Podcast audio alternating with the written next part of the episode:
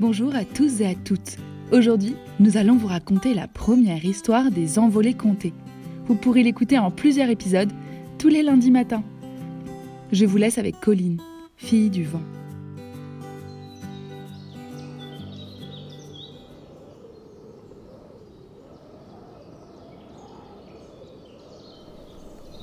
Depuis qu'elle est toute petite, Colline aime le vent. Le vent qui fait danser la pluie et chuchoter les arbres. Elle aime se tenir debout, tout en haut de la falaise, ouvrir grand les bras et laisser le vent la traverser. Elle aime courir, tout contre le vent, se faire porter par lui. Alors, quand un jour le vent la prend et l'emporte, Colline n'a pas peur. Elle se laisse guider.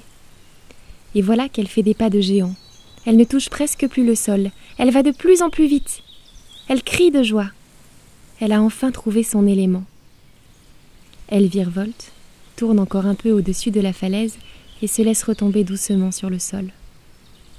Puis, elle dévale le chemin qui la ramène au village. Maman, maman, le vent m'a porté. Ça y est, je le savais, c'est le vent. Elle traverse le village en courant, et la vieille Ambroisie, assise devant sa cabane, la regarde passer en ouvrant des grands yeux. Par la barbe du Mistigris La petite Colline est une fille du vent. Oh, ça ne m'étonne pas. Elle s'est toujours glissée partout comme un courant d'air. Marmonne-t-elle en remuant une longue cuillère dans un vieux chaudron. La vieille Ambroisie se souvient comme si c'était hier, du jour où elle a découvert son élément, en plongeant la main dans le feu du campement sans se brûler. Elle venait d'avoir sept ans, et elle avait juste senti comme une petite chatouille sur ses doigts.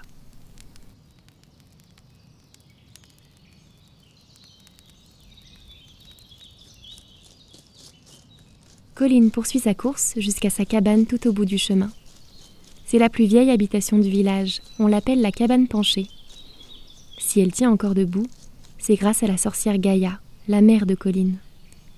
Quand un volet se décroche ou qu'une tuile tombe du toit, Gaïa prend un peu de sable dans ses mains et souffle dessus. Dans un tourbillon apparaît alors une planche ou une brique faite de sable. Elle les accroche ensuite avec un peu d'eau au toit ou au mur pour combler les trous jusqu'à la prochaine tempête. La mère de Colline est une fille de la terre, c'est son élément. Il lui suffit de prendre un peu de terre ou de sable entre ses doigts et il se transforme en toutes sortes d'objets.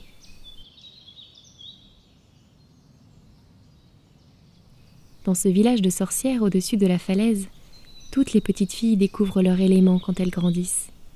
La terre, le vent, l'eau ou le feu, chaque élément leur donne des pouvoirs magiques. Colline est fière d'avoir été choisie par le vent. Les filles du vent, il n'y en a pas beaucoup.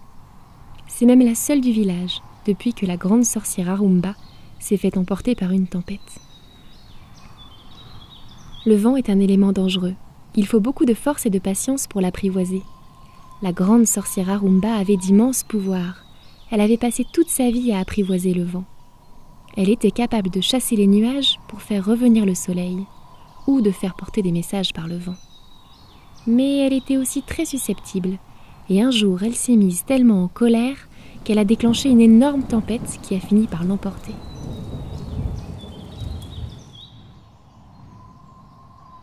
Colline rentre en courant dans sa cabane et crie Maman, maman, je suis une fille du vent. Mais Gaïa est assise devant la fenêtre, les yeux pleins de larmes, et tient une lettre.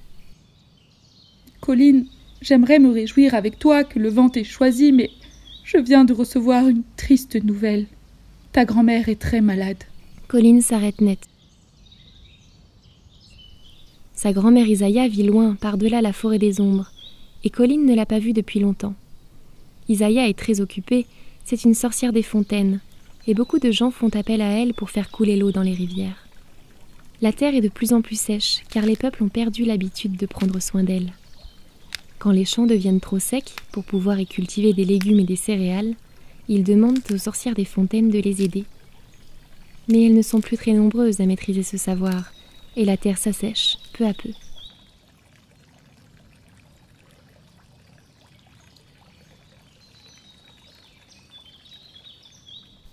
La mère de Colline lui explique. Ta grand-mère s'est épuisée à aider les autres. L'eau ne coule presque plus de ses doigts. Elle se dessèche et elle va sûrement mourir. Colline sent les larmes monter dans ses yeux. Elle qui était si contente d'avoir découvert ses pouvoirs, elle a l'impression qu'elle ne pourra plus jamais sourire. Qu'est-ce qu'on peut faire pour la sauver, maman? Il doit bien y avoir un moyen. Non, on ne peut rien faire. Enfin si, il faudrait une fleur des eaux, mais il n'en existe plus depuis des années. Les peuples les ont détruites. En s'installant dans les montagnes, ils ont pollué les torrents et les cascades.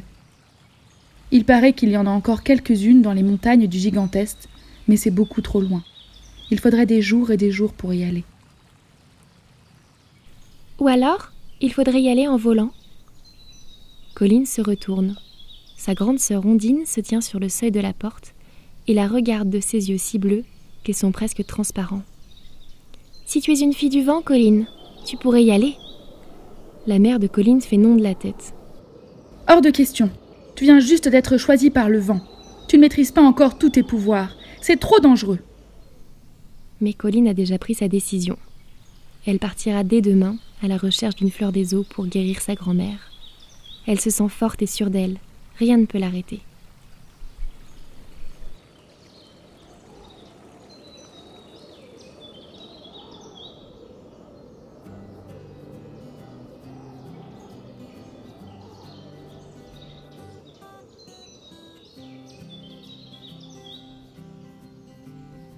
Vous venez d'écouter Colline, fille du vent. Rendez-vous lundi prochain pour la suite des aventures. Si cela vous a plu, n'hésitez pas à le partager autour de vous, à mettre 5 étoiles sur Apple Podcast et à nous écrire pour partager vos ressentis. Retrouvez-nous sur les réseaux à envoléconté. À très vite